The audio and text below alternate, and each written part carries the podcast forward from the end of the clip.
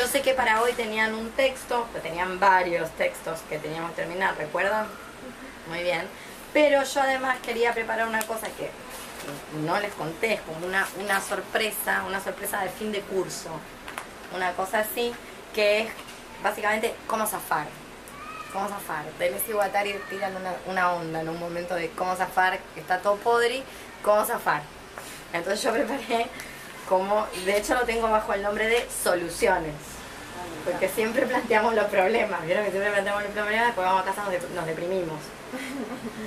Bueno, entonces tengo acá las soluciones. Pero primero vamos a terminar con los capítulos que teníamos. Teníamos los capítulos de medio espinoso. A ustedes no los había torturado con la producción de subjetividad de Kaosmosis, ¿verdad? Eso se lo hice solamente a la pobre gente del viernes. Bien, mucho mejor.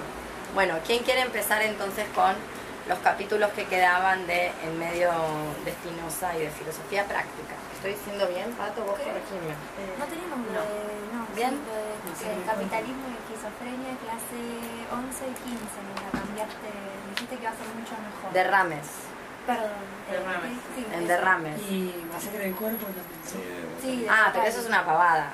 Lo de la masacre del cuerpo es una pavada. La masacre del cuerpo ya lo resolvemos. Lo resolvemos en un minuto. Debería agarrar la compu que quedó allá para hacer todo esto.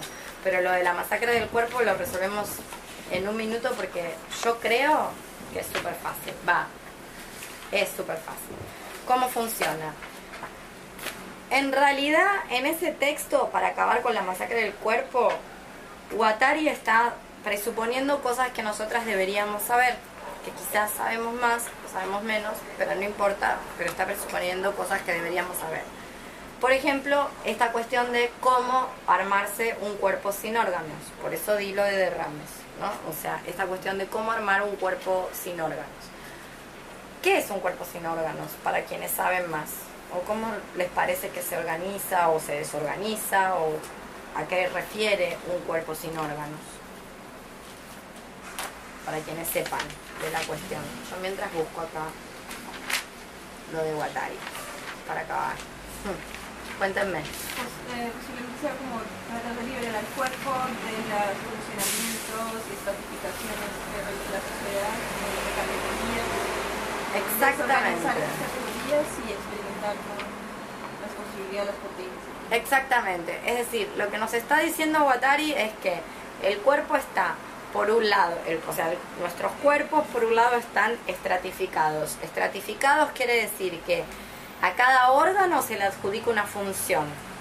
O sea, cada órgano es equivalente a una función. Y a su vez el espacio social está segmentarizado. Es decir, así como a cada parte del cuerpo se le adjudica una función, cada parte de la estructura social también se le adjudica una función. Hay un lugar para jugar, hay un lugar para trabajar, hay un lugar para estudiar, hay una manera de hacerlo.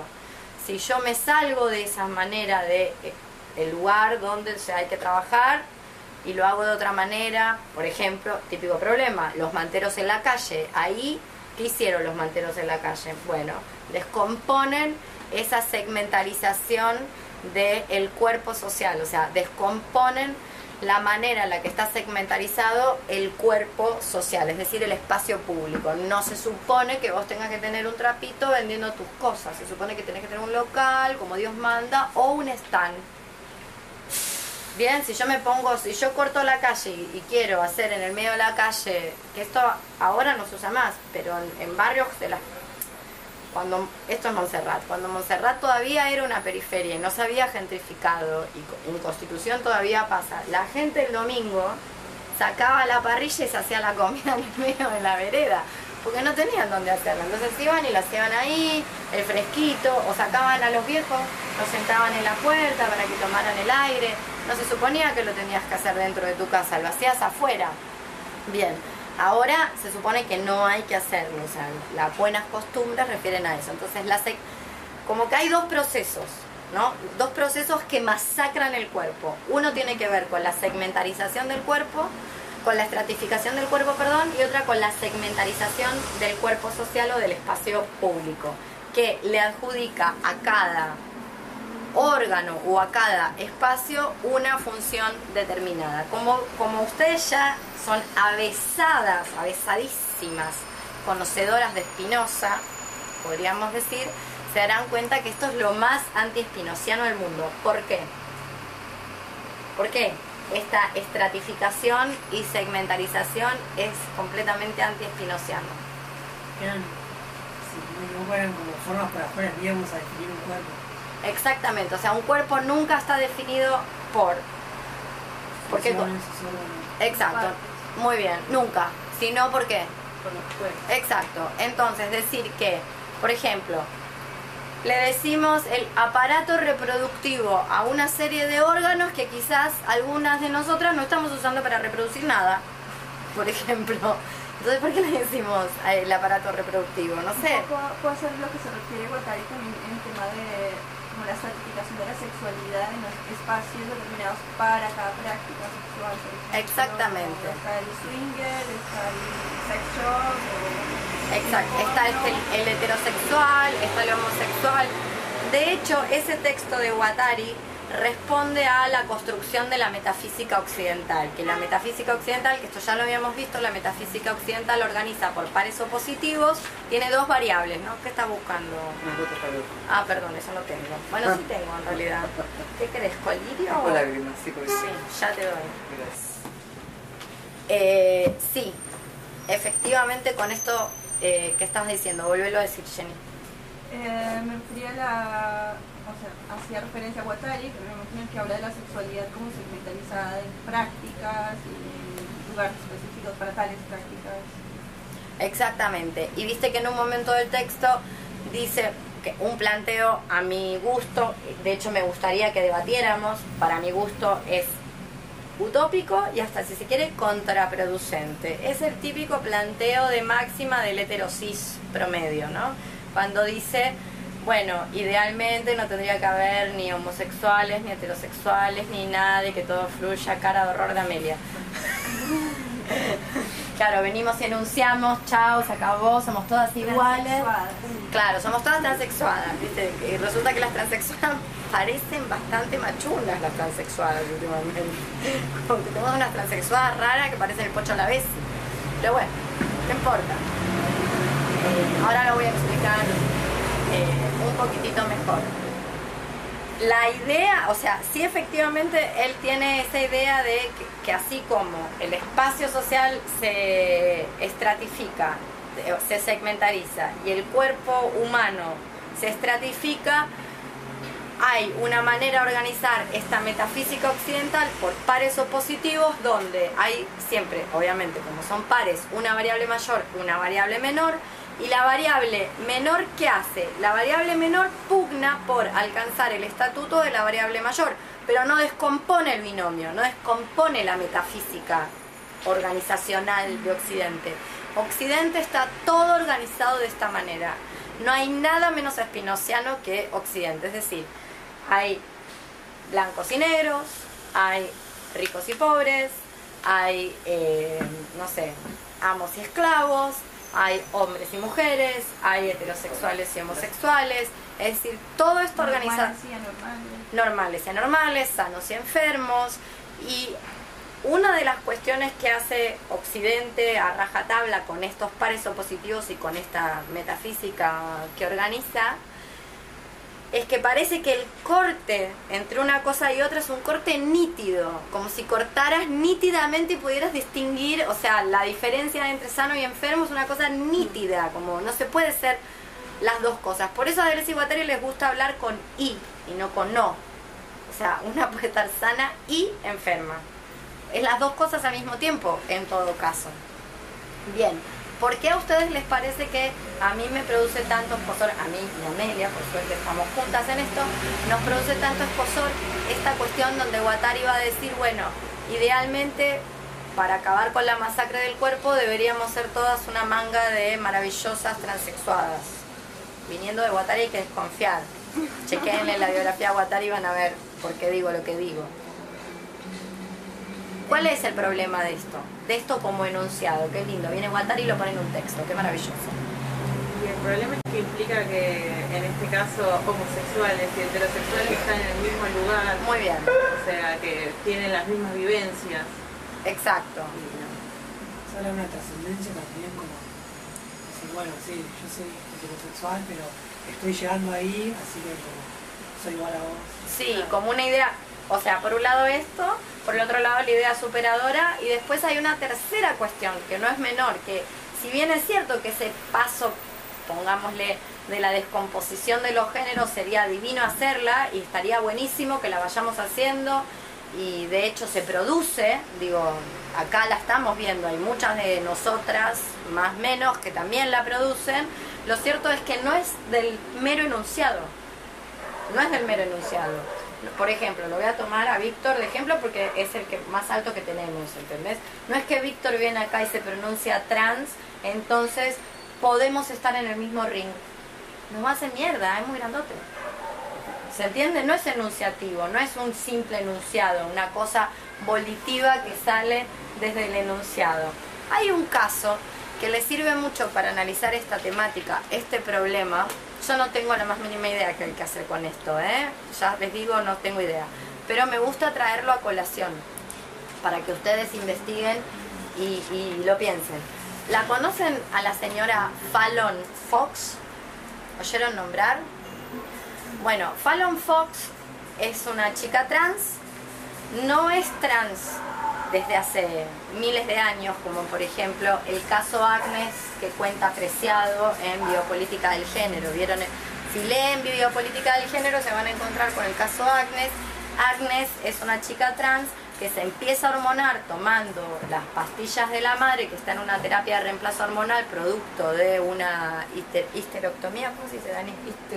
Histerectomía, o sea, de una extracción de, del útero a la madre le dan una, una terapia de reemplazo, entonces lo que hace Agnes, empieza, la madre se olvida de tomar la pasta, no quiere, qué sé yo, hace cualquier con el tratamiento, se las empieza a tomar ella ya muy de chiquita, desde los 12 años, es decir, está hormonadísima para cuando llega a los 20 a la consulta médica, está tan hormonada que los médicos no creen que es una transexual, creen que es una intersexual y la operan inmediatamente, se ahorra todo el protocolo psiquiátrico, dicen, ah, riesgo de vida, protocolo de urgencia, pum, y ya. Y pasa, pasa años 60, 50, 60, pasa como lo que se consideraba en esa época bajo la denominación de un hermafrodita natural. Entonces, chum. Bueno, Fallon Fox hace 6, 7 tal vez años que es transexual y es peleadora de MMA. ¿Saben lo que es el MMA? Las artes marciales combinadas, lo que antes se llamaba vale todo, la jaula, esa gente horrenda que se mete adentro de una jaula y tiene tres rounds de cinco minutos y se saca la madre dentro de una jaula. Bueno, Fallon Fox ahora compite en el circuito de las mujeres. Ha tenido varias peleas, bien invicta, Fallon Fox bien invicta, rutilantemente invicta, eh, las ha eh, trompeado a todas y entonces quiere empezar a disputarse con alguna de más nivel, qué sé yo, con una ronda rusa y por decir algo que venía también bastante invicta ahora, le dio un roscazo la Holmes y la durmió, le, paró el carro, ¿no? Pero bueno, y todas le esquivan a Fallon Fox, dando diferentes respuestas al respecto de esto, ¿no? Lo cierto es que Fallon Fox era, antes de ser Fallon Fox, era, no me acuerdo el nombre, no, yo no conocía a Fallon Fox, yo conozco a Fallon Fox como mujer, no, no la conocía de antes. Eh, Fallon Fox era peleador de MMA, varón, y le iba muy mal. Y ahora le va muy bien. Entonces, lo que estoy tratando de decir es que el problema es súper complejo y que quizás lo que hay que pensar, como yo digo siempre, es cuáles son los dispositivos de subjetivación. Yo no sé si la jaula de MMA es el mejor. ¿Se entiende? Como la jaula de MMA es el mejor para mostrar la potencia. Frente, por ejemplo, a un caso que nosotros hacemos, o sea, ¿se entiende? O sea, esta deconstrucción de este cuerpo transexuado que, propone Watari, que yo no podría estar más de acuerdo, no sé si es justo la jaula de MMA el lugar a donde ir a probar esa potencia, ¿entendés? Como em, por el riesgo que tiene. Y porque Ronda Rousey, que no es ninguna tarada y que está muy bien asesorada, no sale a decir cosas transfóbicas, sale a plantear problemas del tipo, che, Fallon toma eh, estrógenos hace cinco años, no es que tiene toda una vida como mujer trans, es muy reciente su vida como mujer trans. En esta disciplina deportiva donde cada gramo de testosterona se puede medir en, en kilopeso de golpe de puño, ¿qué me voy a meter ahí a hacer qué? A que me mate, o sea, mejor nada, me met- o sea, es lo mismo que contestó al respecto Ronda Rousey y también le preguntaron cuando venía invicta, por eso digo, ahora la Holmes le bajó un poco los humos, pero le plantearon por qué no peleaba con un varón. Y salió Ronda Rousey a decir que ella está convencida de que perfectamente le podría ganar un varón, pero que no, no entendía eh, cuál era la gracia y qué le servía al resto de las mujeres meterse en una jaula a que la trompee un tipo aunque ella finalmente pueda revertir el resultado y ganar. O sea, ¿de qué le sirve a la violencia de género, a lo que ya tenemos en el mundo? Ese, o sea, no se quiere prestar al freak show, básicamente, lo cual me parece acertado. Por eso nunca aceptó meterse en la jaula con un varón. O sea, perfectamente, estoy segura que, a Ronda Rousey le sobra chapa para, para romperle la cara a un tipo y sin embargo no lo ha querido hacer. Bueno, sin usar argumentos transfóbicos, digo esto porque ha habido argumentos transfóbicos contra Fallon Fox y ha habido sanciones internacionales de la UFC por esos argumentos transfóbicos eh, contra Fallon Fox. Pero vuelvo a pensar una práctica que se lleva adelante en ciertos dispositivos. Y acá lo podemos comparar con un caso que nosotras trabajamos, o por lo menos mencionamos, que es el de Mariela Muñoz. ¿Se acuerdan? Nuestra querida Mariela Muñoz.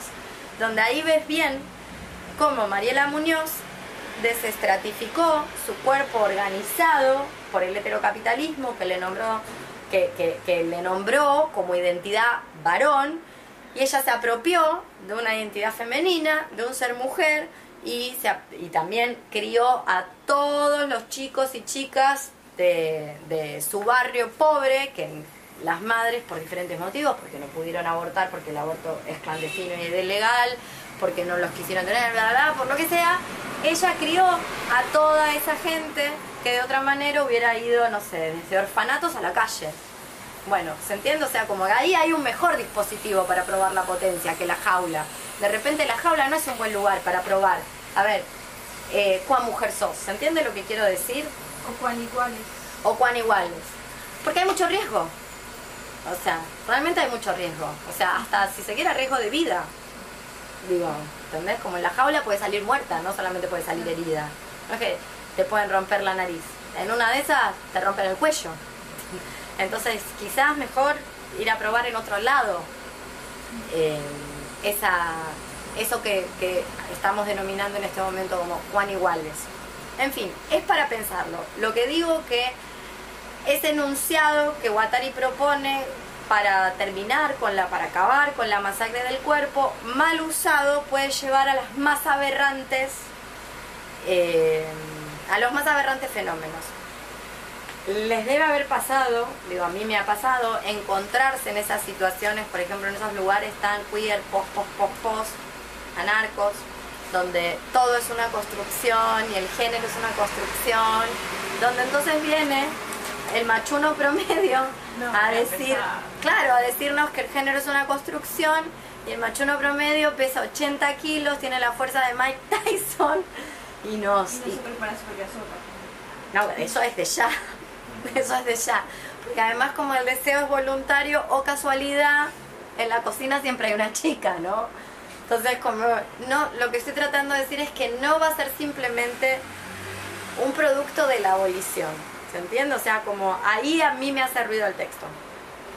No tengo la más mínima idea cómo se deconstruye, pero me doy cuenta que, por un lado, va a haber que oponer otros dispositivos, va a haber a ser un movimiento en contra. Digo, puede ser que alguien, no sé, con, mi corporalidad me encante cocinar, pero quizás no sea el puesto que yo siempre tengo que ocupar en, por decirlo de algún modo, en un espacio recuperado o en una asamblea barrial. Como que quizás yo tengo que hacer otra cosa ahí. No sé, quizás lo mío no es la carpintería y clavar el clavito porque fui subjetivada así medio como princesita y tal, pero quizás yo tengo que hacer un esfuerzo de, bueno, voy a intentarlo. Cuando después quede torcido voy a pedirle ayuda a alguien, pero por lo menos probar, a ver, agarrar, meter el taruguito, eh, como por lo menos esforzarme un poquito en ese sentido, porque si no, no hay una verdadera de- de construcción, sino es puro pico. ¿Qué es lo que le pasa a Watari, eh?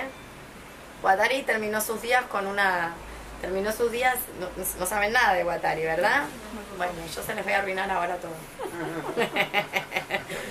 Igual hay que quererlo a Guattari, pero mientras escribía eso, Guattari, mientras escribía eso, los cuerpos transexuados, terminó sus días con una bella modelo, actriz de unos 20 años, él ya era un señor de unos 60 y pico. Y su relación anterior, que también había sido una muchacha muy joven y muy guapa, había terminado con alto brote, tarjeteando, le había agarrado la compulsión de la tarjeta de crédito, reventando la tarjeta de crédito. Vieron que hay muchas formas de drogarse. Hay gente que se droga con heroína y gente que se droga con la cosa esta, la cosa esta de la sociedad de control que ellos mismos hablan, de la sociedad bancaria, bueno, reventando la tarjeta de crédito de Watari y la cuenta de banco de Watari. En fin, eso también nos sirve a modo de ejemplo para que vean que a nadie le sale nada, digo, para sentirse tranquilas. Cuando ustedes pequen, sepan que a nadie le sale nada, a Watari tampoco le salía. Lo que pasa es que yo tengo, bueno, tengo mis recaudos a la hora de decir simplemente esta cuestión de, bueno, el género es una construcción, sí, efectivamente el género es una construcción. La silla también es una construcción. O sea, podemos decir, la silla es una ficción. Eso no quiere decir que yo, como es una ficción, yo agarro la silla, se la parto a alguno de ustedes en la cabeza y como es una ficción no les va a doler. Digo, ficción no quiere decir que no es tangible y que no la vemos materialmente, que es un poco el planteo de Ronda Russell. O sea, que, que el género sea una ficción no significa que, digo, Ronda Russell no toma testosterona desde los 10 años. Como para decir, bueno, ya, me meto en la jaula. Entonces, bueno, hay una diferencia física, hormonal o un, no sé, es para debatir y es para pensarlo. No es como para hacerlo tan simple como lo está dejando ahí Guattari, como diciendo, bueno, chao, esta es la que hay que hacer, desestratifiquemos el cuerpo, que no existan más heterosexuales y homosexuales de facto, porque lo que va a pasar, ya saben lo que va a pasar, los heterosexuales nos van a coger a todas de parada, gratis. Entonces va a estar todo mal. Sobre texto de que somos queer y de que el género es una construcción y de que nada de esto, nada de esto existe. Entonces nos va a ir peor de lo que ya nos va. Bueno, pero todo esto lo decíamos por la cuestión del cuerpo sin órganos. El cuerpo sin órgano es una plataforma que hay que crear, no está dada. O sea, nadie tiene un cuerpo sin órganos. Y como decía alguien por ahí, no me acuerdo quién, alguna de ustedes estaba diciendo, eh, ese cuerpo sin órganos que hay que crear se crea justamente desestratificándolo. O sea, llevando, intentando llevar ese, ese cuerpo cuyas potencias están capturadas por los dispositivos del capitalismo, llevándolo, tratando de llevarlo a la expresión de su potencia. O sea, las potencias están capturadas. Como las potencias están capturadas, parece que nuestro cuerpo puede lo que es. Bueno, tenemos que desestratificarlo para que nuestro cuerpo sea lo que puede, que es lo inverso. A ese cuerpo que va pudiendo producir la desestratificación se le llama cuerpo sin órganos. Es mucho más largo que eso, hay un capítulo entero en mil mesetas que ustedes pueden consultar. Pero es básicamente esto. Ahí tendríamos que llevar el cuerpo. Por supuesto es dificilísimo de hacer. Y, como siempre pasa, Deleuze y Guattari no nos dicen cómo. Que esta es la mejor parte de todo. O sea, nos dicen, bueno, usted haga tal o cual cosa. Pero sí tenemos algunos indicios. O sea, tenemos algunos indicios de por dónde no es. Que ya los hemos nombrado. Para construirse un cuerpo sin órganos, si en la asamblea yo, por ejemplo, que tengo vulva me pongo siempre, me ofrezco para hacer las labores que tradicionalmente son las que se le otorgan a las personas con vulva, no voy a construirme un cuerpo sin órganos. Lo que voy a hacer es replicar lo mismo. Más o menos por ahí va la cosa. ¿Qué más? De para acabar con la masacre del cuerpo. Es un texto interesantísimo. ¿Qué más le llamó la atención? Que habla también de una como eliminación de la masculinidad hegemónica o Bien, la ¿cómo es? del macho patriarcal. Sí. Sí. ¿Y qué onda? ¿Lo dice así? No lo dice así. No. Ese es el problema, que no lo dice tal cual. ¿Qué más? Vamos, Jenny, dale, dale. Sobre, sobre eso. Sí, quiero que hables vos. Eh, y básicamente porque es como el lugar donde se, se expresa el poder como figura, como un lugar de privilegios. eh, y que es esa persona misma es la que tiene que hacer el trabajo de construir todo eso porque está en lugar de privilegios. O sea, tiene que renunciar a sus privilegios. Y básicamente a, a la gente no le conviene. O, o sea, no Se les les. ¿Se les ocurre cómo?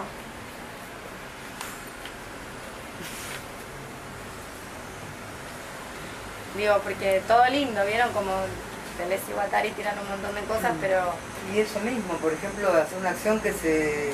un macho patriarcal, ofrecerse para una acción que se adjudica a una que tradicionalmente tiene vulva. Ah, bueno, yo voy a, limpiar esto, agarrar la escoba, ir a lim- eso. Sugerirlo. Ahí está renunciando a su privilegio, porque a él nadie le va a decir anda, anda a barrer. Entonces él sí mismo agarra la escoba y se pone a barrer. ¿qué opinan? Que el problema me parece con eso es que primero tiene que cuestionarse que tiene ese privilegio. Claro, primero que eso- un consentizado, un Claro, pero me parece consentizado como- y se va a dar cuenta. Que como están dadas las cosas, eso Claro. pasa muy poco, ¿no? Digo, Pero también la cuestión de hacérselo ver. También es una parte importante que hay que pensar. O sea que realmente no reaccionan muy bien a eso. ¿no? ¿Por qué? Yo creo que ¿A qué te referís con que no reaccionan muy bien a eso? em, en el sentido de que por un lado la crítica no es bien recibida casi nunca y por otro lado em, hay que llegar al punto, o sea, creo que hay que tener un poco en parte voluntad de, querer cuestionarse o, eh, o repensarse a sí mismo o qué pasa con este privilegio, en qué lugar estoy yo y cuestionar mi alrededor también. Hmm. ¿Se acuerdan la marcha esa que hubo hace no mucho? La de las polleras. La la. No importa que la convocó, no importa. Olvídense que la convocó, no importa. Pero la figura esa de ver los tipos con pollera es alguien que por lo menos, no sé que la convocó ni me interesa, pero es alguien que, que puede ver eh, cómo, si se siente, A mí eso me parece un ejercicio de privilegio. ¿por qué? Me parece un ejercicio de privilegio porque el tipo va desde su casa, se toma el bondi, llega a la plaza, se pone la pollera con un montón de otros chabones que se están poniendo la pollera, se la saca y se vuelve a su casa sin la pollera. Esto quiere decir que el tipo puede elegir en qué momento ser vulnerable. Entonces no está siendo vulnerable, está siendo un mamarracho. Eh, a mí me parece que sería interesante que fuera desde su casa en el conurbano con la pollera a la marcha, que se volviera a su Poco casa, cotidianamente. que lo hiciera solo, sin sus compañeros de lucha, Claro. así en el día a día. Puedo decir bueno, que se inmolen, bueno. los pachiludos que se salen Bueno, nos una. pasa a nosotras todos los días. Claro, o Ni más ni menos. O sea, yo a eso le llamo vivir. ¿Entendés? Como el fin. Sí, es complicado. La verdad yo no sé qué decirles. No sé. No, no, no tengo idea. No tengo idea, pero sí veo, veo ese problema que vos estás viendo, como efectivamente, es algo que se monta y se desmonta, como quien juega los disfraces en la fiesta, y es montable y desmontable, y, también hay que verlo por zonas, ¿viste? Como en, en- esto eh, alguna vez lo charlé con, con Karen Bennett, ¿viste? Como el caballito donde vive Karen, nunca nadie le va a tirar un piedrazo y hasta en ciertas partes va a quedar, siempre está el que te puede tirar el piedrazo, ¿no? Pero Karen, como decía, algo así como, como lo tengo por ahí escrito en un chat o, o en una cosita ahí en Facebook, que decía algo así como, bueno, en ciertos lugares ser Karen, por ejemplo, en Palermo es casi cool, es copado, ¿entendés? Sí, obviamente las vivencias no son las vivencias de las pibas que laburan en la AFE y al costa de la Ruta 3, obviamente. Exactamente. Este, a mí lo que me parece del texto de acabar con la masacre del cuerpo y un poco siguiendo la línea de lo que estábamos hablando Sí. recién, es que esta especie de lugar queer soñado de la enunciación da mucho espacio a los machos, que para mí directamente no deberían tener. O sea, para mí la solución es que dejen de ser machos. No, no, no es admisible dentro de, este personaje ideal. Y creo que eso es lo que debería estar como un poco más... Obviamente no lo van a decir de Les Iguatari porque ellos no son, pero... Exactamente.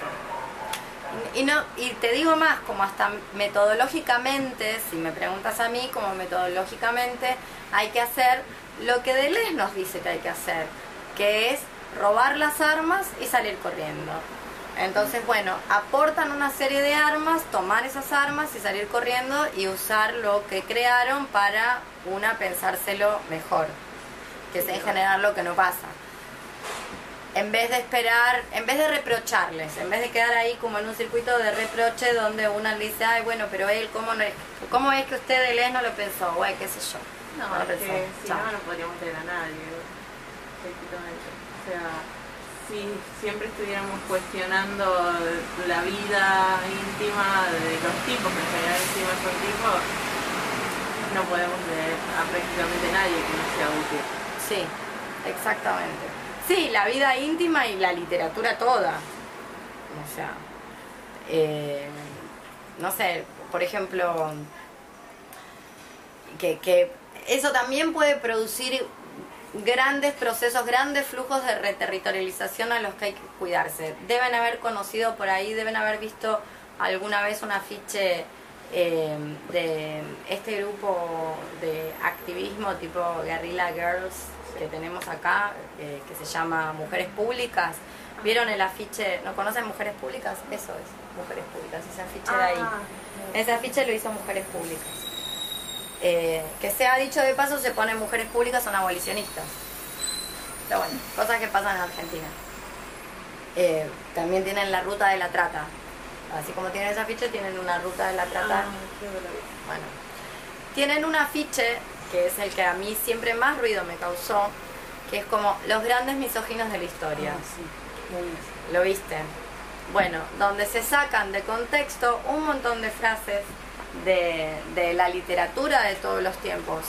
Así, pum, sacada de contexto. Adjudicada muchas veces esas frases a, por ejemplo, a- hay una maravillosa que en realidad dice Creón en Antígona, adjudicada a Sófocles. Si vos lees Antígona, Antígona, no te digo que es una tragedia feminista, pero es como toda la tragedia, tiene unos niveles de ambigüedad que interpela a la ateniense promedio que tiene a su legítima esposa ateniense recluida en un gineceo. Por lo menos lo interpela, de mínima.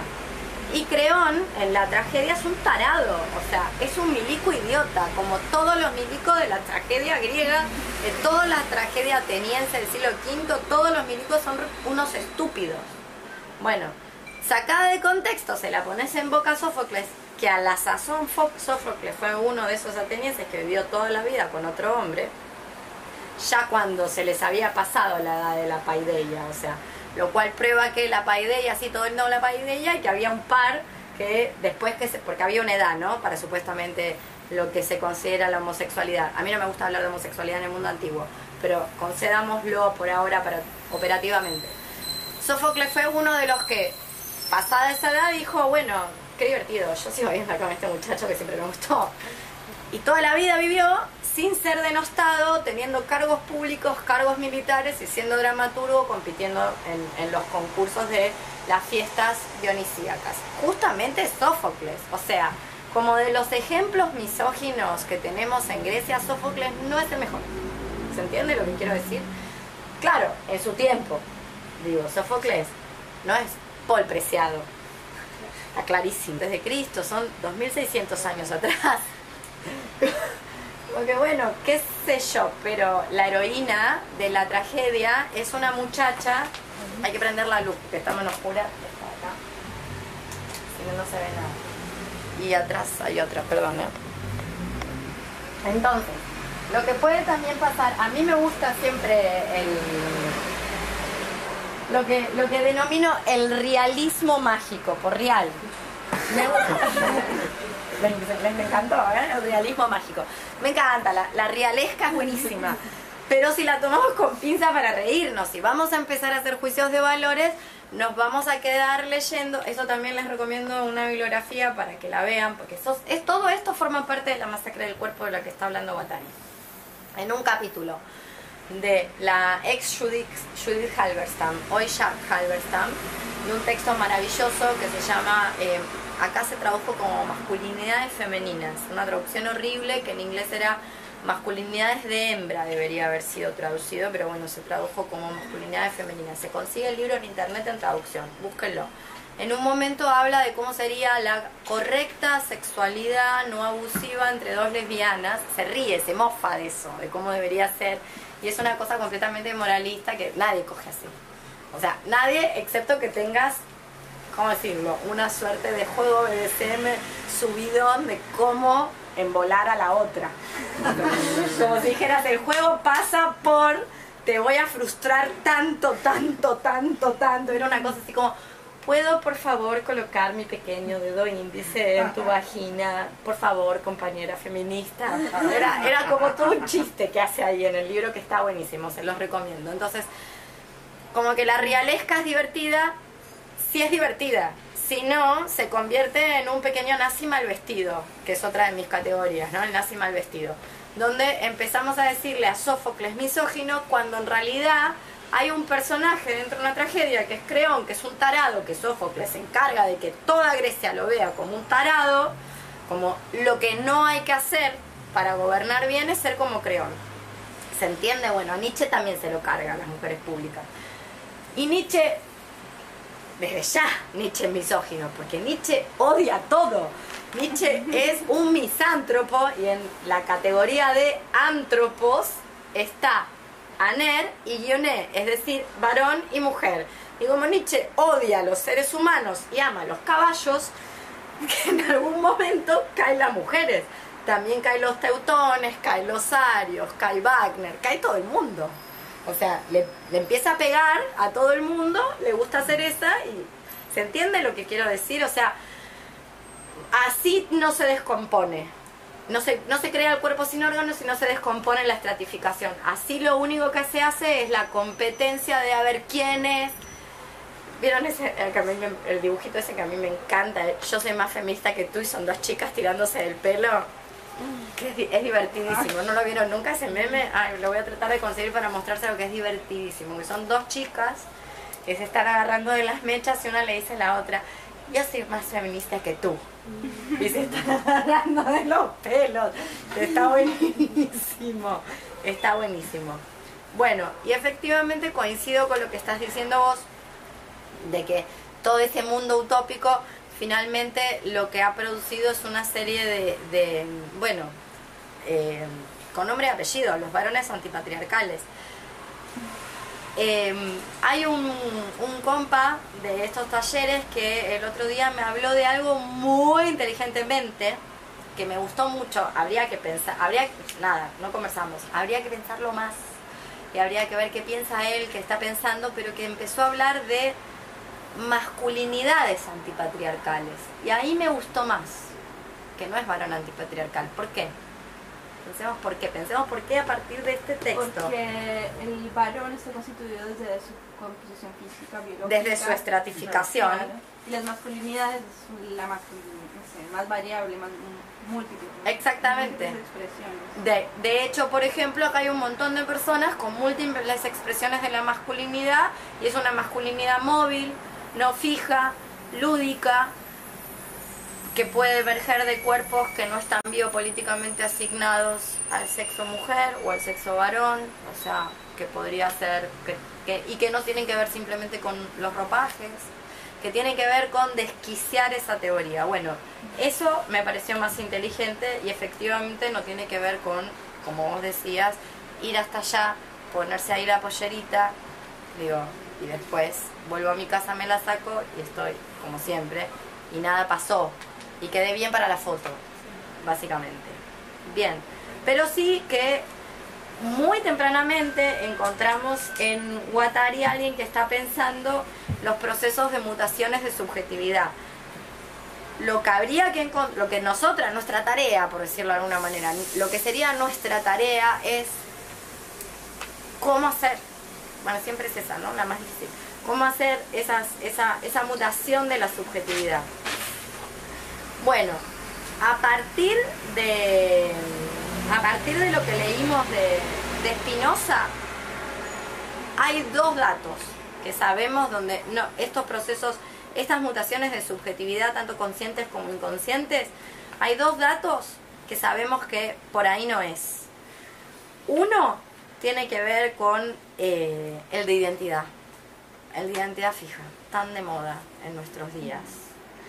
¿Por qué? Porque el concepto de identidad física, de, de identidad física, de identidad fija, es un concepto que te circunscribe inmediatamente a un, a un marco de referenciación. Inmediatamente te coloca en el marco de referenciación. Una lo que debería tal vez hacer es todo el tiempo estar jugando con eso, todo el tiempo estar desquiciándolo. Básicamente, lo que le conviene al poder, a los poderes, al imperio, pónganle el nombre que quieren, que, quieran, es un marco de referencia identificable. O sea, eso es lo que le conviene, que nos vean y que sepan cómo vivimos, cómo cogemos, con quiénes, cuántas veces, o sea, casi como un cálculo de mercado. Eso es lo que le conviene. Si, esas, si eso no está claro, está difuso, es- está borroneado, como no se puede identificar bien, va por ahí. O sea, que no se sepa bien, que no se sepa bien quiénes somos. Esa sería la posibilidad de producir un devenir cualquiera, el famoso devenir cualquiera del que habla Tikkun, que no le convenga al machuno heterosis promedio. O sea, un devenir cualquiera de las que no podemos devenir cualquiera, porque algunas de nosotras no podemos devenir cualquiera simplemente porque se nos notan mucho que no somos neutras, ¿entiendes? O sea, está este grupo insurreccionalista francés que habla del devenir cualquiera, ¿verdad? Bueno, y uno se pone a pensar, bueno, ¿cómo hago para devenir cualquiera cuando soy tan ostensible? O sea, cuando, no sé, ¿cómo hace la travesti para devenir cualquiera cuando se le nota un montón su no neutralidad? Es decir, en general, a la neutralidad le pasa lo mismo con estas categorías, lo voy a leer, estas categorías de las que hablábamos antes de eh, acabar con toda forma de asignación de residencia sexual, queremos que ya no haya entre nosotros ni hombres ni mujeres, ni homosexuales, ni heterosexuales, ni poseedores, ni poseídos, ni mayores ni menores, ni amos ni esclavos, sino humanos transexuados, autónomos, móviles y múltiples. Seres con diferencias variables, capaces de intercambiar sus deseos, sus goces, sus éxtasis y sus ternuras sin tener que hacer funcionar algún sistema de plusvalía, algún sistema de poder, si no es a modo de juego. Eso es lo que está proponiendo Guattari. Así dicho, parece divino. Es lo mismo divino lo que propone Tikkun con el devenir cualquiera y la, y la neutralidad o la singularidad del devenir cualquiera, pero una después dice, bueno, ¿cómo hago? Digo, cuando yo no me puedo esconder. Digo, soy re obvia. Nada, soy un espanto de obvia, el, el horror. Bueno, o sea, que no quede claro nunca, independientemente de lo que una diga por cuestiones, o independientemente, que lo que una diga políticamente sea eh, estratégico. O sea, como sea utilizado estratégicamente, sean estrategias. Y que después eso nunca sea ni fijo, ni sólido, eh, que siempre pueda ser eh, móvil. Eso es lo que estoy intentando decir. Bueno, esa es una de las posibilidades que, que, se presta a esta creación de cuerpos sin órganos. Una, una. Sí, todas. Eh, o sea, volviendo al tema de lo que hablábamos, por ejemplo, de entrar a pelear o no a la jaula, o de cómo hacer para que si estamos todas transexuadas, no caer en sé qué. puede ser un poco eso, como eh, contextualizar y hacer un... sé, eh, o sea, qué estrategias en este momento son eficientes o no, o, o sea, como singularizar cada momento, cada fenómeno, cada. Sí, totalmente. Volviendo a esto que dice, mira, seres con diferencias variables capaces de intercambiar sus deseos, sus voces, sus éxtasis y sus ternuras sin tener que hacer funcionar algún sistema de plusvalía, algún sistema de poder. Imagínate que organizamos una orgía bajo esto. ¿Qué va a pasar? Ustedes saben lo que va a pasar. La gente que tiene pene la va a querer meter. La gente que no tiene pene. Y le vamos a decir queer a eso. Eso es lo que va a pasar. Entonces no es tan simple. Te reí porque te ha pasado. ¿Viste? Sí, a mí también. Nos pasa a todas. Y, y después anda a discutir. En una de esas te dicen, bueno, no, pero estás utilizando tus privilegios de no sé qué cis. Y vos decís, no, ¿qué privilegio de qué? ¿Qué privilegio que no me enteré? Bueno, entonces, sí, no hay una, no hay una solución fácil. ah, o, o- no, obviamente las, las, las soluciones son singulares, como vos bien decías antes, ¿entendés? Las soluciones son singulares para cada propósito y para cada proyecto y eh, diría que no tienen que ver con la buena conciencia. O sea, diría que fugan a la buena conciencia. Entendiendo la buena conciencia como, eh, no sé, esto, ¿no? Eh, hago el, el día de la marcha de la pollera, por ejemplo. Que eso puede, puede ser muy, que te deje muy tranquila, o en este caso muy tranquilo, a los muchachos, como, como bueno, nosotros no discriminamos, qué bien, qué bueno, gracias, excelente, pero eso es como lo mínimo, si no, ni charlemos, como ni charlemos, no, no, no nos dirijamos la palabra si hay solamente eso. A propósito, ayer lo recomendé, no sé si a ustedes ya se los recomendé, pero si no, lo vuelvo a hacer, porque siempre la, la, recomiendo. Es una persona que tiene un tiene una metodología de, de trabajo, de deconstrucción de privilegios que es hardcore. Yo creo que ya se las cité, se las vuelvo a citar, porque creo que no la han visto. Fueron a ver el documental Ojos Azules de Jane Elliott, no la nombré. Hay una pedagoga norteamericana, no sé si sigue viva. Empieza, su, su trabajo empieza con el asesinato de Martin Lu- Martin Luther King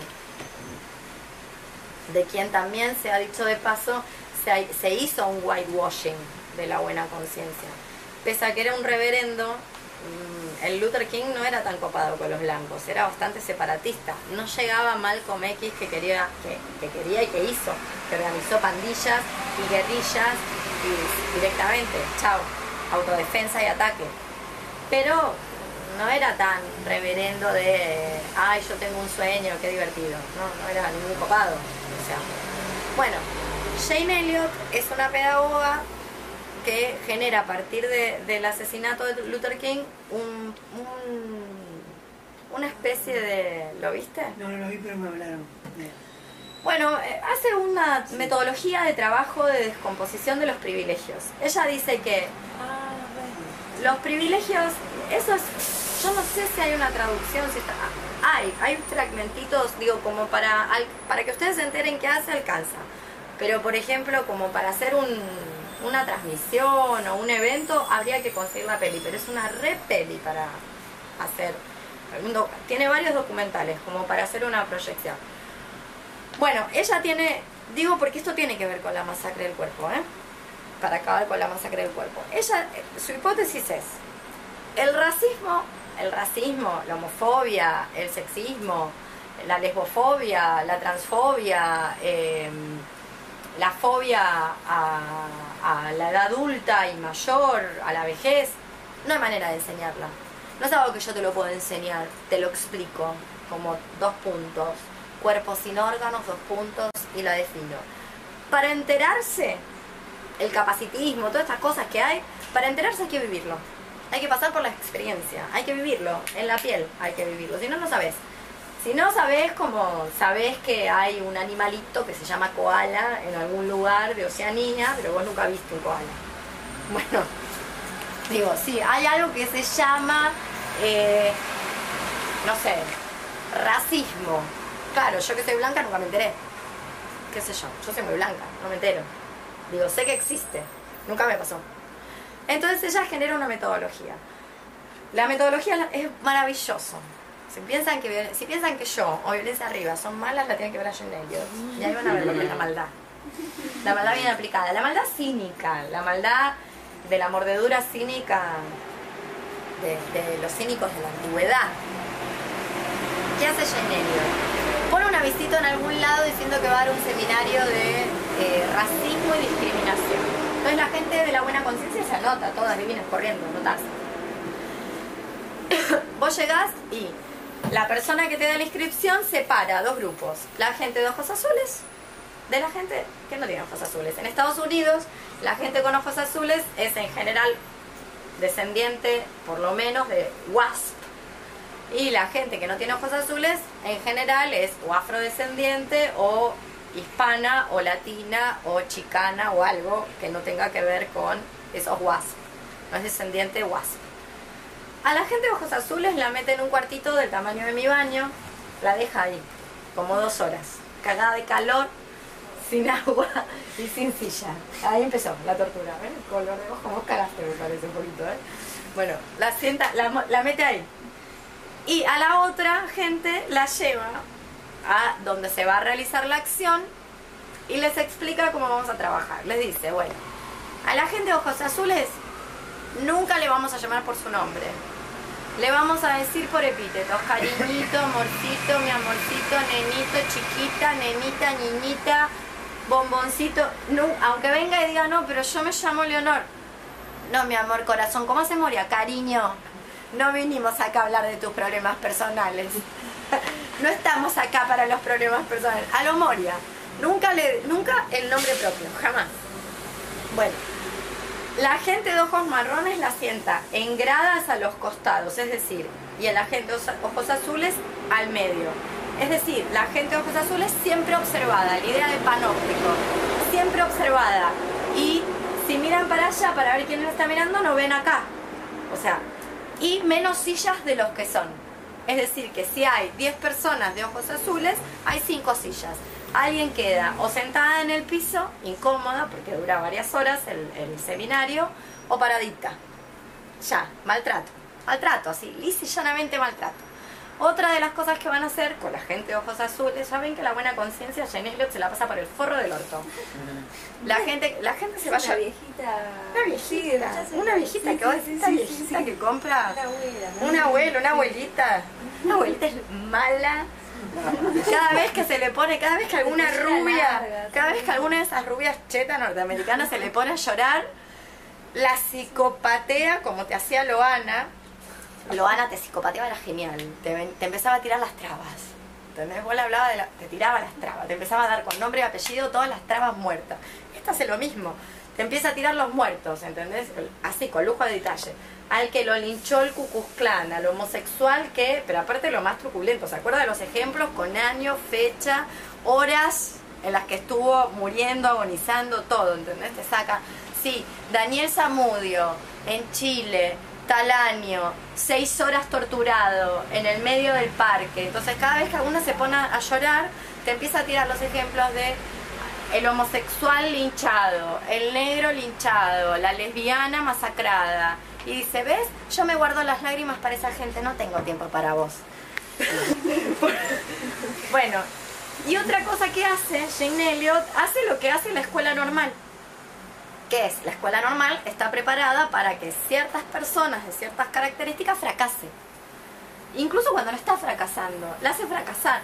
Es decir, que si alguna de estas personas de ojos azules, porque les, les va haciendo preguntas, si alguna de estas personas contesta bien, ella se hace la que oyó mal y dice que contestó mal. ¿Cómo te hace la maestra en la escuela? Que te hace fracasar. Si vos sos medio morochita, te hace fracasar. Bueno, entonces, ¿por qué traigo a colación Jane Elliot? A mí me gusta mucho que vean, me gustaría mucho que vean ese documental de Jane Elliot. Tiene muchas cosas para aportar Jane Elliot. Porque la idea de Jane Elliot es que hay ciertas cuestiones de la deconstrucción que no son enunciativas. Vos querés enterarte lo que es ser mujer, tenés que salir a vivir como mujer un, rato. Y ahí te vas a enterar. Te vas a enterar lo que es el acoso sexual. Permanente. Así salgas disfrazada de musulmana. Te vas a enterar. No es una cuestión que se puede hacer en el... que ya lo dice, además Jenner lo dice. Esto es una experiencia piloto, experimental, que dura dos horas y después se van y encima, porque lo hacen medio como universitariamente, te dan créditos académicos por exponerte a esto. En cambio, lo otro no es desmontable, no se puede borrar. O sea, vivir en un mundo que discrimina No se puede borrar, te la tenés que aguantar. Bueno, entonces, como hay algo de lo que hace Jane Elliott que refiere a que no es de la este proyecto hermoso, hermoso, me encanta. Yo quiero vivir en el mundo que está diciendo acá Watari. No se hace enunciativamente. No es que nos bueno, ahora nos pusimos todas de acuerdo y los géneros se acabaron. Entonces, mañana, a mí que me gustan los deportes de combate, yo voy a pelear con Víctor. A hacer mierda, Víctor. Ya está. O sea, si entreno mucho, quizás lo que yo puedo lograr es escapar de un Víctor. Fin. Eso es todo. Me lleva cuatro metros. ¿Se entiende? Entonces no es enunciativo. Lo que estoy intentando decir es que no, no es un mero enunciado. Bien. Y hay algo como para ir cerrando esto y quiero ir, ya sé que ustedes leyeron de Rames, pero yo no quiero que nos vayamos sin leer alguna solución, para que no sea siempre todo un bajón. Vos me haces pato, a mí te toqué. Para que la gente después diga y no te inviten más a los cumpleaños. Te vuelvo a, te vuelvo a tocar. Como la subjetividad, vieron que lo que está diciendo aquí Watari, algo que ustedes ya sabían, que la subjetividad es una manufactura, como el aluminio, como la comida, es una manufactura. O sea, se produce en una fábrica, está fabricado. Nuestros deseos, nuestras subjetividades, nuestras corporalidades, o sea, estamos hasta las manos, está todo re podrimal. Bueno, entonces, Guattari va a decir que la única actividad humana aceptable, que las únicas actividades humanas aceptables son aquellas que tiendan a producir nuevas subjetividades que autoenriquezcan de manera continua la afectación con un mundo en un nuevo arte de vivir. Ya sé que suena a hoyo, pero no lo es. Lo vuelvo a decir. Es decir, lo que está buscando Guattari es, sea lo que hagan, performance, poesía, pasta frola, clínica, medicina, o sea, no importa la actividad humana a la que ustedes se dedican. Esa actividad humana, que no es jerárquica, puede ser cualquiera, tiene que, tiene que tender a producir de manera continua nuevas subjetividades que produzcan solidaridades, formas de la existencia comunitaria, que resistan los modelos usuales de sociabilidad. Esto que hablaba Camilo la otra vez de otras fiestas. Ya no da las que tenemos, porque estas fiestas que, produ- que reproducen el modelo de las fiestas a las cuales estamos acostumbrados en la discoteca, dejan fuera la mitad de la gente, por edad, por capacidad, ¿se entiende? Ya está, no pueden ir, listo, no van, que es lo que decías vos el otro día, o sea, hay que, hay que inventar, queremos festejar, tenemos motivo para celebrar, hay que armar otra cosa. Esto no se puede, o sea, el que está, y hay más de una que está, la que está tomando medicación no llega a las 12 de la noche, se duerme antes, se queda dormida, parada. Entonces, no, no vamos a poder. Ni que hablar que la que está con la muletita o la que en vez del taco alto lleva la, la silla de rueda, o sea, esa tampoco, no va a poder ir directamente. Entonces, nuevamente, no seamos nazis mal vestidos, sincerémonos que somos altas nazis, digamos que somos SS y digamos, vieron que había una fiesta, en un momento había unos cojinches muy divertidos, muy divertidos si no fueran nazis mal vestidos. Bueno, pero se sinceraban con su nazismo, que se llamaban, eh, ¿cómo se llamaban esas fiestas? Que también las hacían mixtas. Eh, ay, ahora no me va a salir el nombre. Que se hacían en clubes swingers y que eran todos contra todos. Y decían, empezaban a decir, bueno, hasta 30 años. Sí. El peso. No, no. No, de verdad te lo digo. Eran tremendas, eran tremendas. Eran fiestas nazis Claro. eran, eran orgías homosexuales nazis. Entonces, porque era gente linda la que ellos querían. Pero lo ponían por escrito. Bueno, no de verdad, lo ponían por escrito. Lo ponían por escrito, eran unos cojinches que ponían por escrito. ¿Hasta qué edades? Y decían, bueno, no te ofendas, pero abuelitos no, ¿entendés? El, abue- el abueli- el abuelismo arrancaba como el de 35. Es una cosa tremenda, aberrante. Bueno, ese horror, igual a mí me parece mucho más sincero sinceramente lo digo, me parece mucho más sincero, es como las cosas claras, sos el enemigo. Tenemos que ir a escracharte la fiesta, invadírtela y entrar todas las gordas viejas juntas. Reventarte la fiesta por sorete nazi, ¿entendés? Las cosas claras.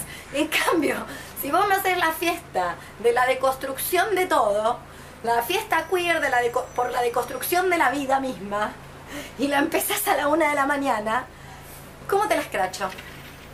¿Se entiende? Que es un poco, que no sé quién estaba diciendo por ahí, esta cuestión de que nos va a ir muy mal, porque nos van a terminar atacando a nosotras, ¿entendés? Como nosotras vamos a quedar como las feminazis, que en realidad estamos tocando el, el proyecto autogestivo y rompiendo todo lo que es un proyecto autogestivo. Estos por lo menos se sinceraban, querían, es como, como estas plataformas virtuales tipo Grindr, en su momento era Manhunt, ¿entendés? Que te miden hasta el diámetro de la uretra. Es una cosa ¿qué te importa? ¿Entendés? O sea, ¿qui- qui- ¿quién piensa así? 2016, ¿a quién le interesa? Que te piden clase social. Básicamente te piden un examen genético. A ver si respondes a los estándares de a la norma ISO que mide este portal. Estos son tremendos esos lugares, son trem- tremenda la gente que se presta. Bueno, podríamos prestarnos todas para hackearlo. Ir todas, co- que yo conozco más de una que está ahí metida con su abyección y que bastante bien le va, ¿eh? porque parece que se aburren bastante, tan lindos, tan lindos. Y que cada tanto, ¿viste? Bueno, en fin. Entonces, lo que está diciendo aquí Guattari es que las actividades humanas que reinventen literalmente y de manera constante y permanente la disidencia, el desertar, el fugar. Y que se opongan a la sociabilidad envenenada. O sea, la sociabilidad envenenada, que recuerden, es muy fácil pegarle al Día del Amigo de la cerveza Quilmes el sabor del encuentro. Esa es la fácil. El, problema está en la difícil. El problema está en esto, la fiesta queer a las doce y media de la noche, sin la rampita. Esa es la difícil. ¿Se entiende? Entonces, un cuestionamiento, que esto también forma parte de, las soluciones, y así ahí vamos, un cuestionamiento al sistema político de representación de la vida cotidiana actual y un rechazo al trabajo tal como se lo conoce. Nuevamente, pensando ya no la disyunción, sino la copulación. Es decir, no hay sanas o enfermas, hay sanas y enfermas. Es como al mismo tiempo, sino porque, si no parece siempre, porque lo que ocurre es que siempre parece que de un lado están los normales, esto que decíamos taxativamente, ¿no? Como el corte nítido, de un lado los normales, del otro lado los anormales. No, los locos no son unas personas que están en un chaleco y que te corren con un cuchillo todo el tiempo. O sea, son como momentos. O, o momentos que a veces duran mucho, pero no funciona así. Es más variable. Bueno, hasta ahí lo de la masacre del, del cuerpo. Para acabar con la masacre del cuerpo. A ver qué hora es. Perdón, ¿eh? Bien, ten- uy, sí, tenemos un, un yatín. Yo les digo las soluciones. No nos vamos de casi las soluciones. Estas soluciones, si ustedes quieren rastrearles, es como. Esto es como un apunte que yo me hice a partir de mil mesetas. Ustedes leen mil mesetas y van a encontrar estas soluciones. Algunas de estas soluciones. Van a decir lo siguiente. Algunas ya las saben, de todo lo que leímos de, de Spinoza y demás. El tema de borrarse, experimentar y hacer rizoma. Borrarse es lo que hablábamos antes. Que no se sepa quiénes son, que no se termine de saber quiénes son. Den ideas equivocadas de ustedes mismas, ideas equivocadas de su sexualidad. Niéguense a confesarla. No estoy hablando de la intimidad, de las amigas, no sé, me voy a ver a mi novia. Bueno, sí, fantástico, acá, entre las amigas. A, a los policías de la mente que abundan, abundan hasta los espacios de la buena conciencia. Bueno, entonces el borrarse, el experimentar y el hacer rizoma. ¿Saben cómo funciona el rizoma? ¿Cómo funciona? Es, o sea, no es como un árbol que es un centro y de ahí crecen las raíces, sino que crecen como Por ejemplo, ¿cuál es el, el animalito rizomático? Animalito, bueno, la plantita la rizomática. papa. La papa, es verdad, la papa es rizomática, el jengibre es rizomático. Es decir, donde cae, ahí hace raíz y hace las, las hojitas para arriba, pero no está fijo, es móvil. La papa es lo mismo. Puedo poner la papa, si yo quiero germinar una papa, la puedo... Ah, claro, casi todos los tubérculos. O sea, es móvil. Bien. Eh, después, liberar la vida, esto es bien espinociano, liberar la vida del lenguaje del ser. O sea, del yo soy tal cosa. No tanto de, eh, a ver, de lo que los tikkun llaman el yo de atribución. Ese no es tan problemático. El yo existencial. Ese no es tan problemático, sino el de atribución y el de ex- el, el de atribución y el otro no me acuerdo. Ya se los leo. Es un toquecito. Dicen esto, esto, esto si lo pueden encontrar, podría existir una cierta ciencia eh, de los dispositivos. Es un texto de Tikkun. Este es un extracto. Y dice,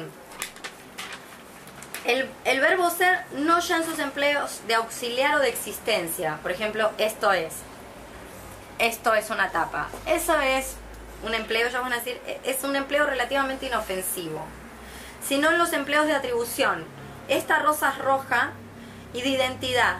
La rosa es una flor. O sea, el problema es la atribución, el atributo del predicado, que todo sujeto comporta. Ya ven, hay que estudiar un, un poquitín de sintaxis y de lingüística para salir de este atolladero. Ese es un problema. Y el otro es el de identidad. La rosa es una flor, que permiten las más puras falsificaciones. En el enunciado, esta rosa es roja, por ejemplo, presto al sujeto rosa un predicado que no es el suyo, que es más bien un predicado de mi percepción. Soy yo, que no soy daltónica, que soy, entre comillas, normal, quien percibe esta longitud de onda como rojo. Decir, percibo esta rosa como roja, ya sería menos capcioso. En cuanto al enunciado, la rosa es una flor, me permite borrarme de forma oportuna tras la operación de clasificación que yo hago. Convendría más bien decir, clasifico esta rosa entre las flores, que es la formulación común de las lenguas eslavas. Una salvedad a lo que están diciendo ellos, no es voluntario. Por eso Bartes va a decir que el lenguaje es siempre fascista y siempre es burgués y el lenguaje nos habla. No elijo. O sea, cuando yo digo la rosa es una flor, yo no estoy eligiendo hacer eso. Es el lenguaje el que lo hace y el lenguaje siempre fascista. Lo que tenemos que hacer con esos enunciados múltiples de los que habla Deleuze y Guattari es tratar de producir de manera múltiple con agenciamientos colectivos otras maneras de poder expresar lo mismo. ¿Se entiende lo que quiero decir? O sea, no es que yo elijo de Soreta que soy, decir, la rosa es una flor. Es el lenguaje que me habla. Y siguen. A continuación se hace bien evidente que los efectos del es de identidad tienen un alcance emocional muy distinto. Cuando permite decir, de un hombre que tiene la piel blanca es un blanco, de alguien que tiene dinero es un rico, de una mujer que se comporta libremente es una puta. Y esto no se dice, y esto es fundamental, fundamental esta parte. Y esto no se dice en absoluto para denunciar la supuesta violencia de tales enunciad- enunciados, preparando así el advenir de una nueva policía de la lengua, de una corrección política ampliada que esperaría que cada frase llevara consigo su propia garantía de cientificidad. A esto también hay que oponerse. No, no se puede lograr esto. Esto reterritorializa un juez. De lo que se trata es de saber qué se hace y qué se nos hace cuando se habla y de saberlo juntas. Fundamental. Entonces, esa cita es de qué libro? Eh, Podría existir una cierta ciencia de los dispositivos, que también se la conoce como metafísica crítica.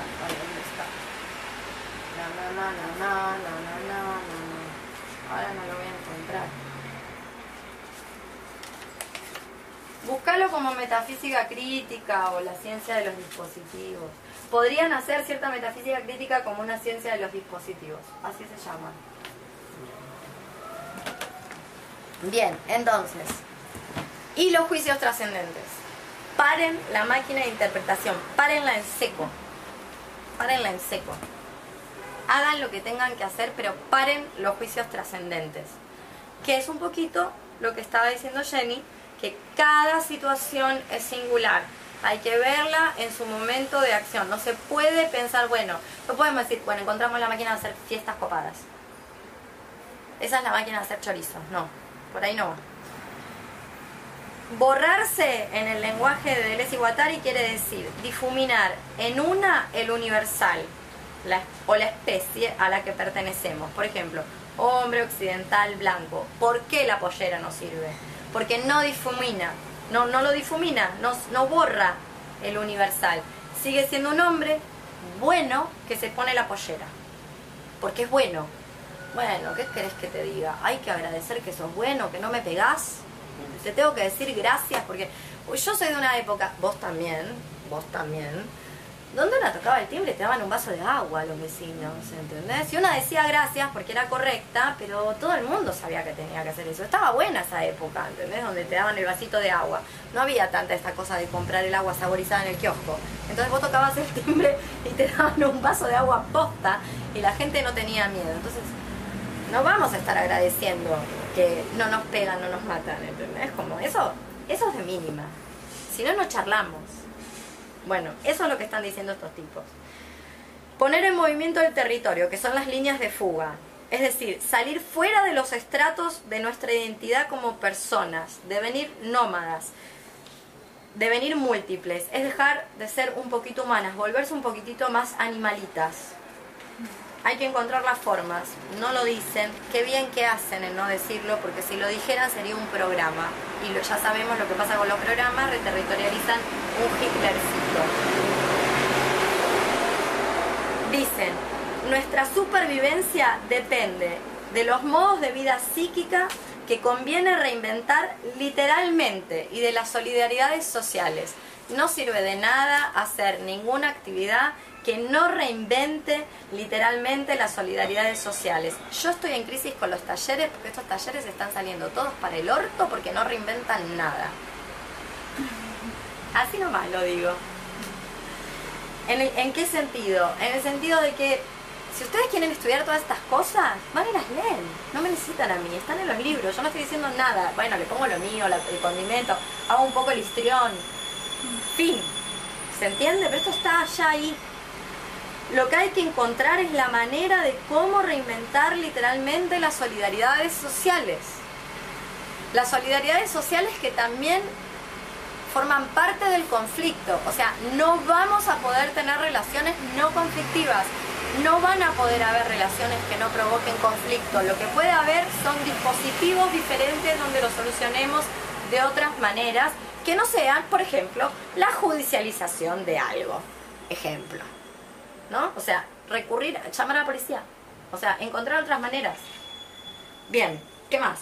Dice, eh, dentro de esta de la supervivencia depende de los modos de, de vida psíquico que conviene reinventar están las prácticas de la existencia comunitaria, que ese es el proyecto de Foucault, y la promoción del nuevo arte de vivir que estaba ahí en esto que decía Guattari, que es la única actividad aceptable, la única final, perdón, la única finalidad aceptable de las acciones humanas.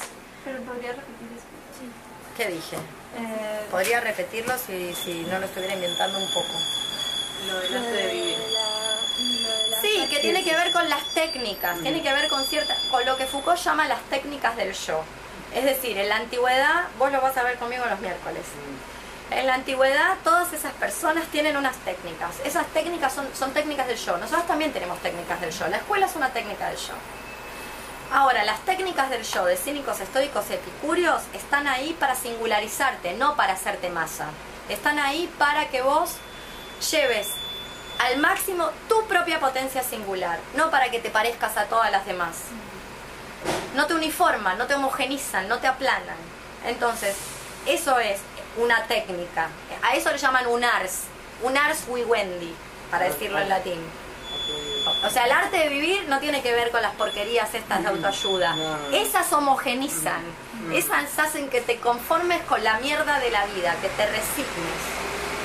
Que es muy distinto que decir, la vida es una mierda y yo la enfrento y, le encue- y así todo encuentro la potencia, encuentro la alegría, encuentro las solidaridades, las reinvento permanentemente. Que eso es el no aplanamiento. Eso, de eso están hablando de Guattari y Foucault. O sea, no es ni eterno ni para siempre. O sea, empieza y termina. Y cuando termina, hago otra cosa. Otra cosa. Eso me remite un poco a eh, las zonas temporalmente del programa de Y sí, lo que pasa es que eso, ya sabés lo que pasó. Fue. Acordate que pasaba esas fiestas que eran súper divertidas de... ¿Cómo se llamaba esta música? A mí porque no me gusta mucho, que las hacían en los bosques de Palermo, que en esas fiestas abiertas, libres, gratuitas. ¿Cómo se llamaban? Psycho. La Psycho Trans. ¿Qué empezó a pasar? Empezó a caer un montón. Que rompían todo, rompían el bosque. O sea, rompían más el bosque de Palermo que el pelotudo promedio que va a hacer picnic con su familia. Por eso las dejaron de hacer. Bien. Bien la organización que se dio cuenta, che, hacemos una fiesta libre, no cobramos entrada, pasamos una música buenísima, conseguimos unos DJs de puta madre. Si querés traerte un trago, te lo traes, nadie te va a estar vigilanteado. Si querés comprar en la barra, buenísimo, nosotros hacemos una moneda. Buenísimo, eran buenísimas. Estaba perfecto, estaba perfecto todo pensado. Digo, nadie... Pero ah, se reinventa. Y lo que pasó es que la gente no se manejaba. La gente le parecía que llevaba su lata y que la tiraba ahí. No sé, que después venía la señora que limpia, la que estaba en la casa de mamá, a llevarse la lata. Ridículo, ¿entendés? Se, divertidísimo, se ponía a coger ahí por los fondos, buenísimo. No dejes el forro tirado, boludo, llévatelo, envolvelo en un papelito, métetelo en un bolsillo después vas y lo tiras en algún lugar. Ya sabemos que igual tirar la basura es llevarla un poquito más lejos donde nadie la ve. No tenemos buenas maneras de hacer nada con la basura. Pero mínimo, mínimo, digo, hay que ser muy pelotudo para en medio de esa fiesta decir, ¿qué tal si hago una hoguera contra este arbolito? Como, bueno, eso es lo que empezó a pasar. Y las dejaron de hacer, porque ya no, no había manera. Que no conlleva una, una Exactamente, exactamente. Y eso, si querés mi opinión, siguiendo a estos muchachos, solo puede ser minoritario. Solo puede ser minoritario. ¿Entendés? En cuanto vos tenés una fiesta donde somos 5.000, como empezó a pasar, porque esa fiesta empezaron con 10. Y en un momento eran un montón. Se te va de la mano. Y no tiene que ver con que si estamos ebrias o no. ¿Cuál es que el devenir minoritario no es una metáfora. Esto es lo primero que te dice Melissa Guattari. Olvídense que el devenir minoritario es una metáfora. No es una metáfora. El devenir minoritario es posta.